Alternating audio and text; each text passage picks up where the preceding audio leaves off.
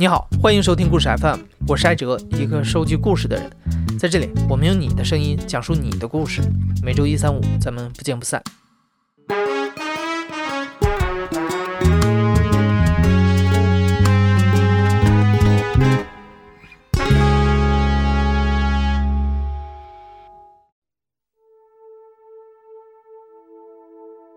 如果你是故事 FM 的老听众啊，你一定记得故事 FM 上线以来的第一期节目，就是一个女孩讲述她被传销组织囚禁了二十八天的故事。今天的故事也和传销有关，故事的讲述者名字叫李旭，他被媒体称为民间反传销第一人。所谓民间反传销，顾名思义，就是指那些自发组织起来打击传销团伙、解救受害者的民间人士。这些人士中，大多数都有过曾经深陷传销组织的经历。李旭也不例外。李旭在十八岁的时候，从老家四川去了东北闯荡。二零零四年的时候，李旭三十多岁了，在辽宁鞍山开了一家豆腐坊，靠这点小生意养家糊口，日子过得很艰难。李旭想赚钱，想在异乡出人头地，却又不知道该做什么。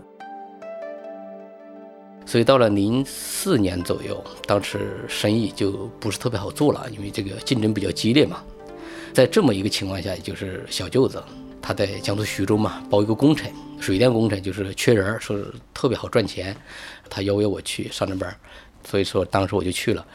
在零四年四月十九号去了以后，我就感觉他们的变化很大，都是西装啊，什么领带，知道吗？西装革履的，而且对人特别热情，但是也没有想那个特别多。第二天早上，他们就说那个工地上那出事儿了。这两天正在安全检查，我们今天没有活干，我们今天出去玩儿。出去以后我就感觉感觉不对劲，为啥呢？因为他把我带的地方啊，不是往往市里走，他是往那个城郊结合部，越走越偏。当时有个男孩子、女孩子，包括小舅子他们带我嘛。当时那个女孩子就是他就说了，他说我认识一个朋友，今天搞搞了个联欢会儿，咱们去那个坐一会儿。一那个进去我就感觉不对劲儿了，我说怎么？这些人满屋子人啊，今天搞得还挺潇洒，里边还有人唱歌。坐下以后，他们就叫我上去，那个介绍一下自己嘛。我就说我来自哪里，来了几天。底下人就开始给我鼓掌，就说来一首，叫我唱歌嘛。说我那个不会唱歌，他们就说啊没事儿。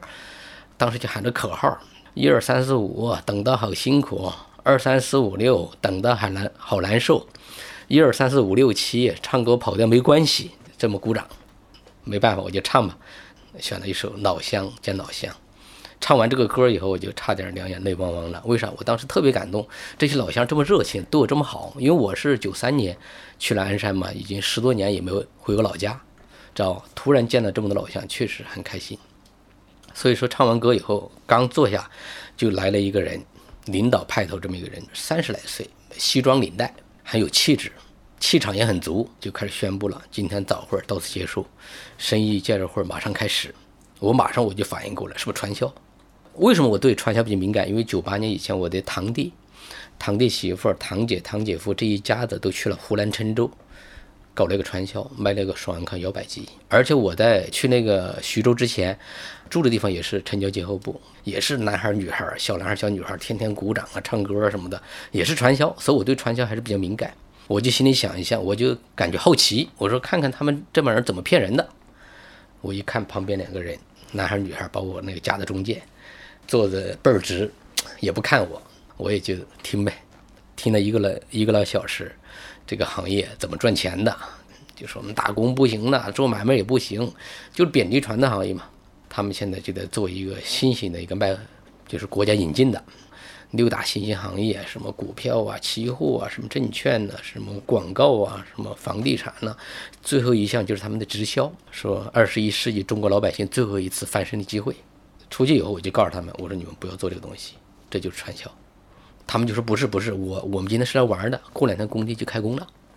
所以天天就是上午带我去那上课，下午串寝串门，头两三天都很反感的，就认为就是传销，而且瞧不起他们这些人。他们就说上午。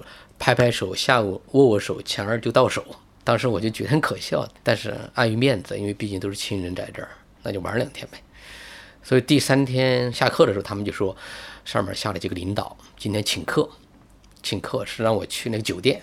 当时我还挺感动，我说我刚来三天，领领导挺给面儿，还请我吃饭什么的啊。其实去了以后啊，其实根本就不是吃饭，是他们搞了一个分享会，啊，来了三个三个大领导，穿金戴银的，也就是他们的成功人士。大会上好几百人，掌声雷动啊，那鼓掌啊，唱歌啊，那气氛特别浓，就像那个文革的时候那个红卫兵捧那个毛泽东一样，就就那那么狂热。当时呃已经是四月底嘛，当时有点热，几百人大会场那个空气也不好。但是听完以后对我触动很大，我就感觉这些人就是说谈吐气质特别棒，每个人上上去滔滔不绝，口才特别棒，谈自己在传统行业怎么怎么不容易嘛。而到了今天这个行业来考察，也是不不认可、不理解，也认为就是传销。后来经过几天的考察，也就从慢慢从不理解到理解、不认可到认可这么一个过程，你会触动的。首先你认可的就是就是这个群体，这些人很自律、听话，很有梦想，很有激情。对不对？而且其实里面有一个包工头，我都认识，是我们老家的，他肯定不会骗我。他们在给你洗脑的时候，就会极力撇清跟传销的区别。我们这个不是传销，传销是金字塔，我们是等腰厅出局制，传销是控制自由，我们今天是来去自由。你看没人控制你。再一个，按照他这个模式，感觉很简单，很容易，每个人只发展两个或者三个下线就就可以了，交点钱。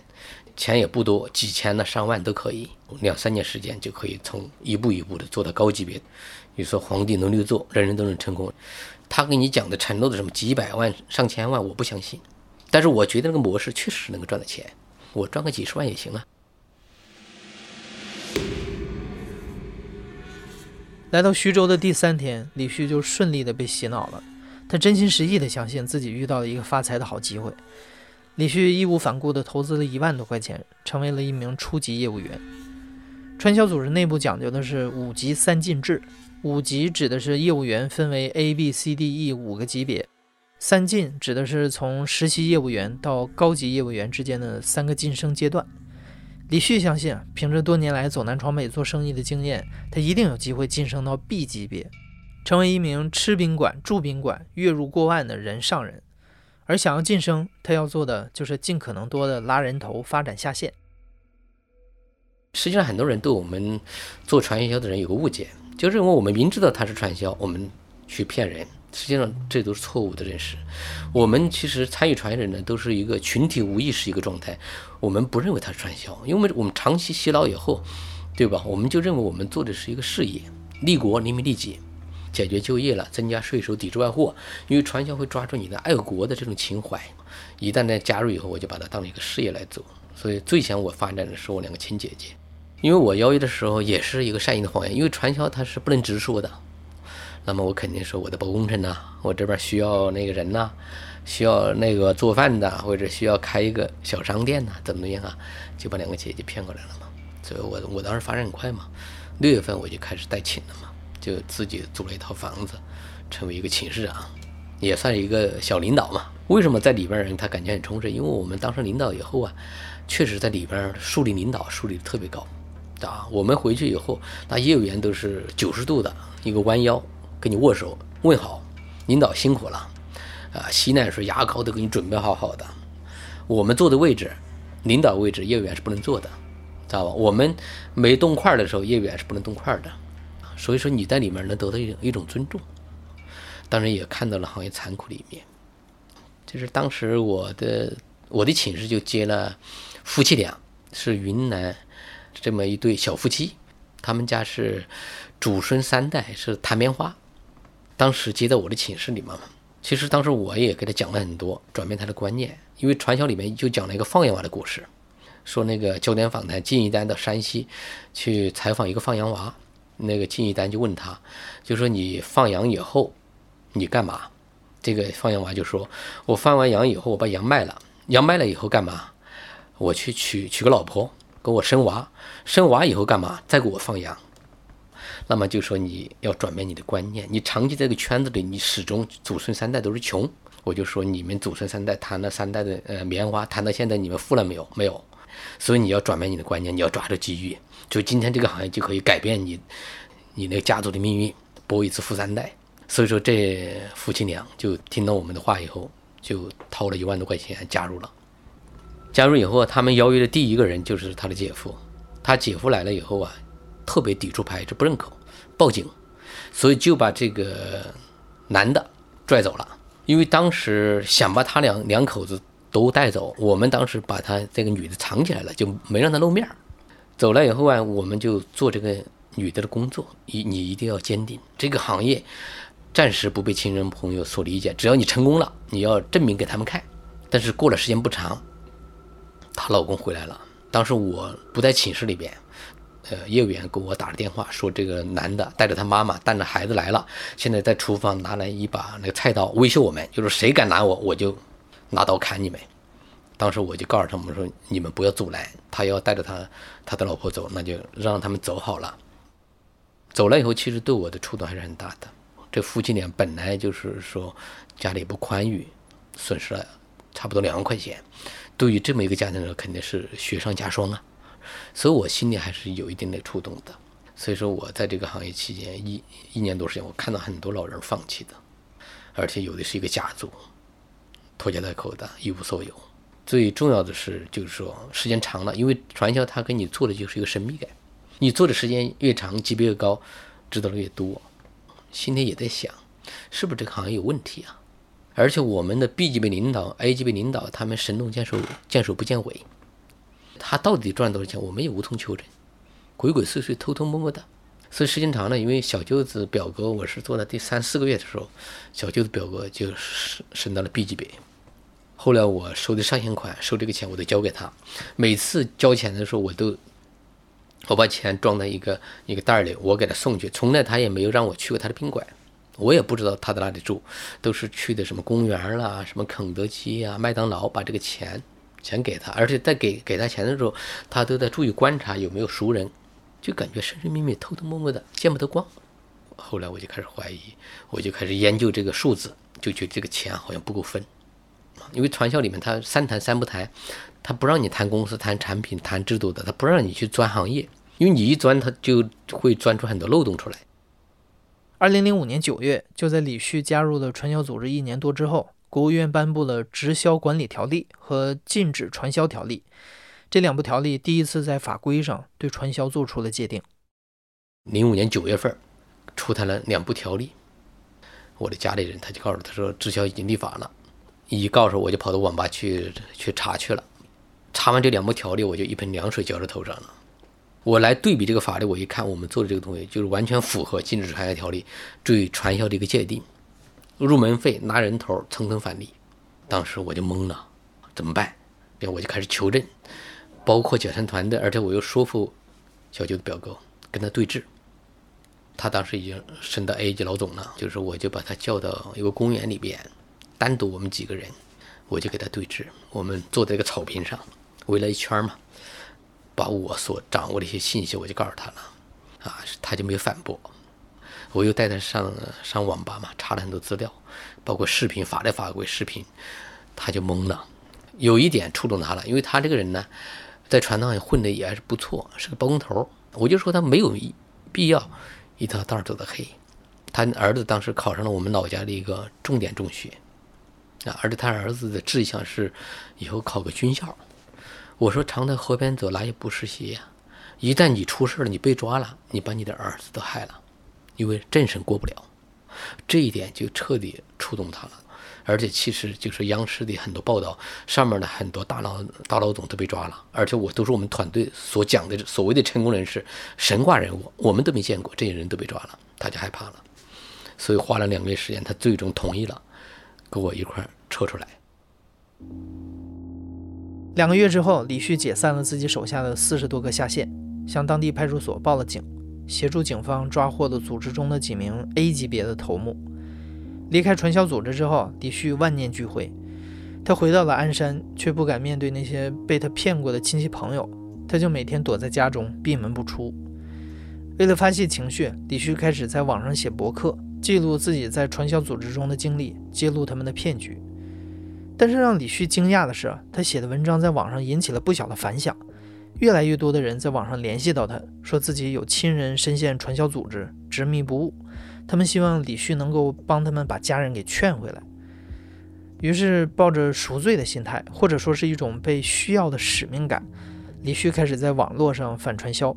他加入了一些反传销的论坛，有的时候还会在鞍山当地实施一些线下的传销解救工作。因为当时鞍山也是一个重灾区，就有很多外地人被骗到鞍山来做传销。那个时候我就用一个广东人解救他的他的弟弟，因为我当时比较活跃嘛，我也是反传销群呐管理员呐，反传销网站的版主啊。通过网上，他就他就找到我的联系方式了。他也知道我的鞍山嘛，过来以后想办法就把他的弟弟调出来了嘛。因为当时他们那个团队还是来去自由的，就是不存在新人来了以后把你控制住，他是可以见面的出来。二十来岁，那就深信不疑啊，就认为这个行业是一个机会啊，一个国家项目，根本就不愿意交流，也不愿意跟他哥哥回家，不愿意聊，也不走。把他带到宾馆，把他弟弟后来通过我的劝说、现身说法，他弟弟醒悟了，跟他跟他哥哥回家了。我们一般的都是通过自己经历嘛，因为毕竟传销有句话，没有了解就没有发言权，所以你们给他讲讲道理，你是讲不通的，他也不会相信你的。我们是作为一个过来人，给他讲，能取得他的信任，而且对这个行业这么了解，而且了解的比他还要多，他就会佩服你。他就会抱着一种好奇，到底上面一个什什么情况啊？其实每个做传销的人，他也有疑惑，他对于那些高级别的东西，他也不知道。那么我们就会把这个行业的一些难度啊、漏洞，就会分析给他听。包括上了高级别以后，到底有没有这么多钱，有没有住宾馆，有没有六位数？他知道以后，很多人他就他就懵了嘛，既赚不到钱，又是违法犯罪的，那这么坚持下去还有什么意义呢？零六年主要是通过网络反传啊，零七年。就开始出门解救了，为啥呀？就是在家里已经待不下去了。或我记得零七年度的网费、宽带费我都交不起了，因为当时我也没有工作，也没钱，也没有没有脸面去，没也不好意思朝我的母亲要啊。我就把我儿子那储钱罐、储钱罐里钱那个硬币，我都把它倒到一个口袋里，跑到那个电信营业厅去交了个宽带费。这当时就像一个小偷一样，那那属于激激情反串阶段啊，所以零七年我就没有办法。过完年以后，我就跟我妈那撒了一个谎，说我找了份工作，我要出门。我妈给我拿了七百块钱路费，我就走了。第一站就是到了辽宁葫芦岛，帮助一个男孩子解决他的女朋友，一个重庆的。后来又去了邢台，又去了全国好多地方。那个时候非常的孤独，而且就是说也没有什么经费来源。到了中途，我我记得啊，当时记得印印象特别深刻。半夜，呃，我在上网的时候，我就向群友来求助了。为什么？因为路费都没有了，所以那那些群友就是开始捐助，一百、两百的、三百、五百的。所以就是他们的这种啊捐助，让我能能够坚持下来。二零零七年，央视的天网节目报道了李旭和他的反传销事业。李旭的影响力开始变得越来越大，使命感也越来越强。于是，二零零八年起，他从单枪匹马走向了团队作战，开始适当的收取一点费用。二零零九年一月，全国各地的十几名反传销人士聚集在了河南新乡，成立了中国反传销协会。李旭当选成为协会的会长。两个月之后，为了扩大影响力，中国反传销协会搬到了北京，在郊区租下了一个工作室。用来接待那些需要被解救的传销受害者。十年来，李旭他们做了不少的反传销科普工作，而借助那些被解救者所提供的情报，他们还协助公安铲除了多个传销团伙。我们有很多平台嘛，比方说网站，也有博客、微信公众号，所以说很多人就通过这一平台找到我们以后啊，嗯，先跟我们办公室那边登记，登记预约。到底你这个受害人，这个这家人去的哪个地方，是哪种传销？北派啊，南派啊，还是变种啊，还是网络传销？资金盘呢？带过来以后，我们这个登记资料他就他就发给我了嘛，我们就看看谁最适合。因为我的团队有北派老师、南派老师，资金盘的、四九八零零的、五万零三百的，什么传销都有啊，你得对症下药啊。北派老师他是劝不了那个南派，南派老师他也劝不了那个北派。每每个月。这就是直接求助我们的现场解救啊、劝说的都有上百起，呃，求助的人的群体也比较复杂，以前都是父母求助我们解救子女的特别多，那么这些年的话，子女求助我们解救父母的也不少，那么也有这个呃，就是学历比较高的，像求助者当中也有什么博士、海归啊，一些公务员呐，层次高的人、学历高的人啊，要么就好劝，要么就很难劝。很难劝的是一个什么情况？就是有的人很自负，非常盲目的相信自己。我们那年劝了一个研究生，还没有毕业，她在江苏南京做的这么一个女孩子，她在那儿南京做了几个月啊，她发展很快，已经发展了，我估计都有十个八个那个下线，全是她的同学。当时她爸爸和和弟弟去了南京，去现场解救的时候啊，当时通过打幺零什么报警，把她弄到派出所了。在派出所，她就给她爸爸跪下了，她求她爸爸给她两年时间，谁劝？都听不进去，所以当时他爸爸通过派出所软硬兼施把他弄回家了。弄回家以后就绝食，跟家人对抗，不吃不喝。他爸爸弄不了了，就给他弟弟想办法，坐火车把他弄到北京我们这儿来了。来了以后，这个女孩子啊，在会客室的时候特别自负，拒绝交流。她瞧不起我们这一人，她觉得她是一个硕士，呃，她她是一个研究生嘛，而且发展很快，就是离成功好像只有一步之遥了。不吃不喝的，躺在地上不起来，耳睛眼睛闭着，不听不看。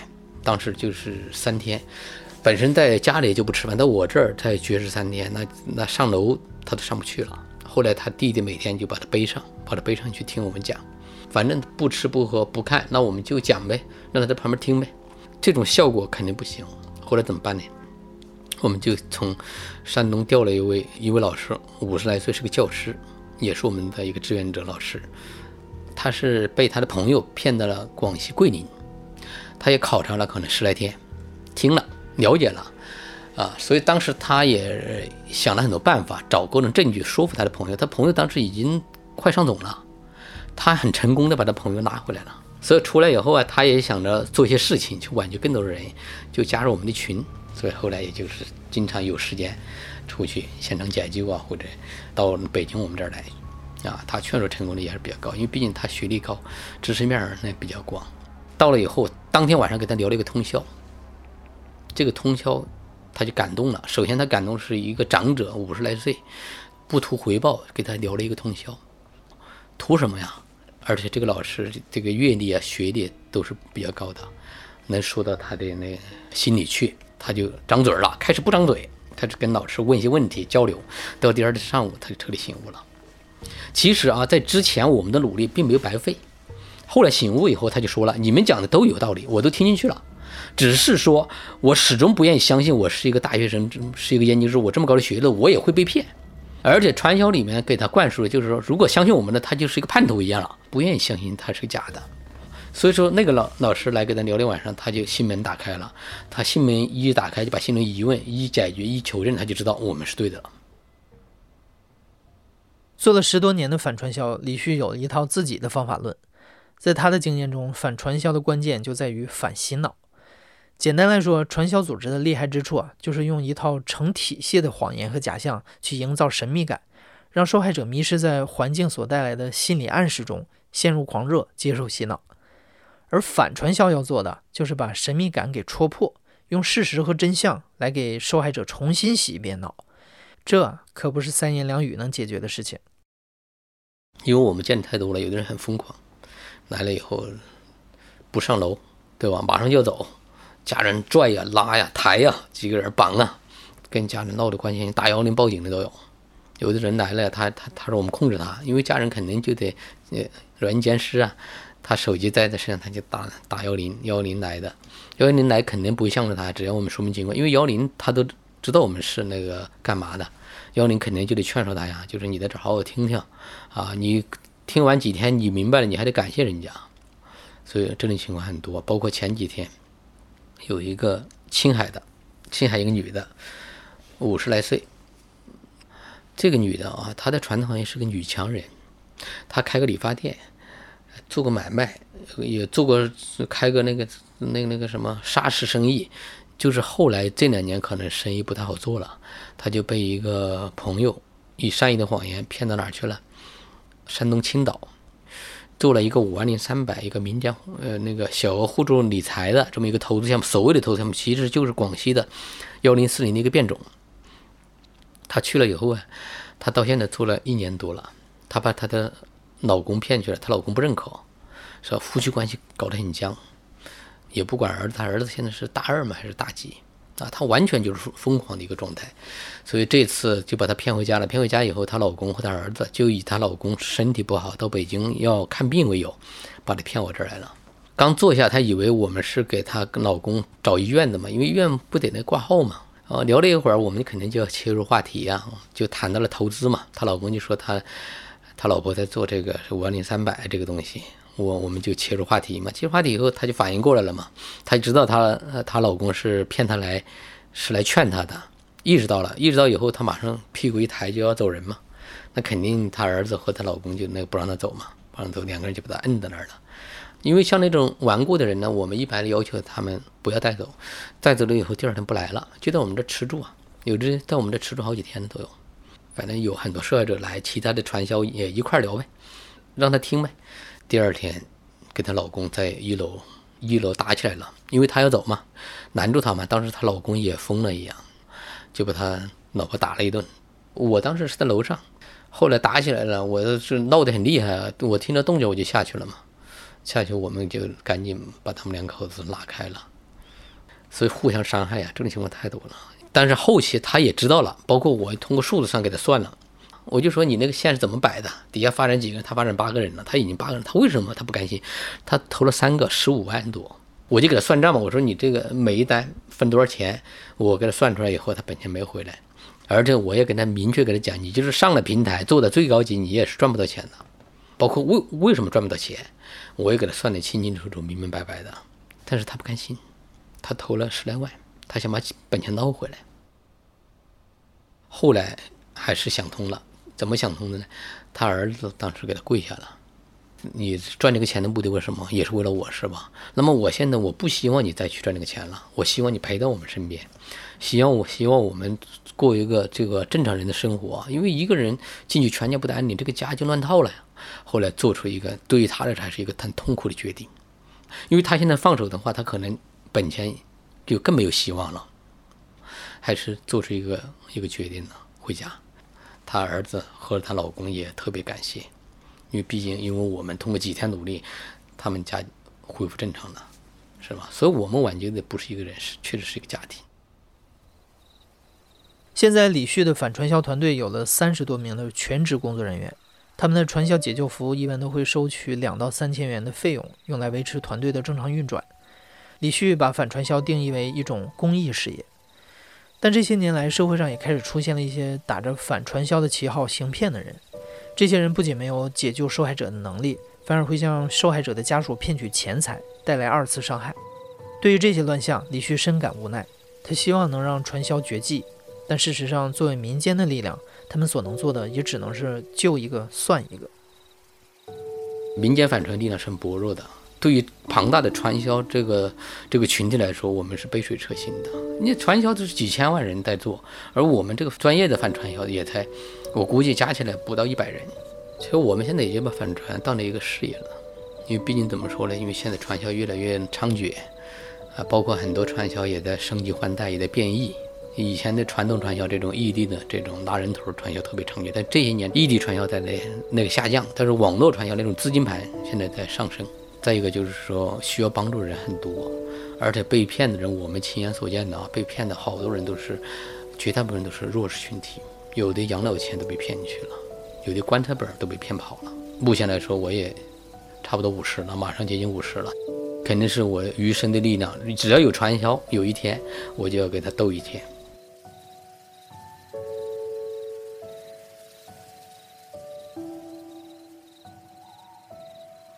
你现在正在收听的是亲历者自述的声音节目《故事 FM》，我是主播哲。本期节目由梁科制作，声音设计孙泽宇。感谢你的收听，咱们下期再见。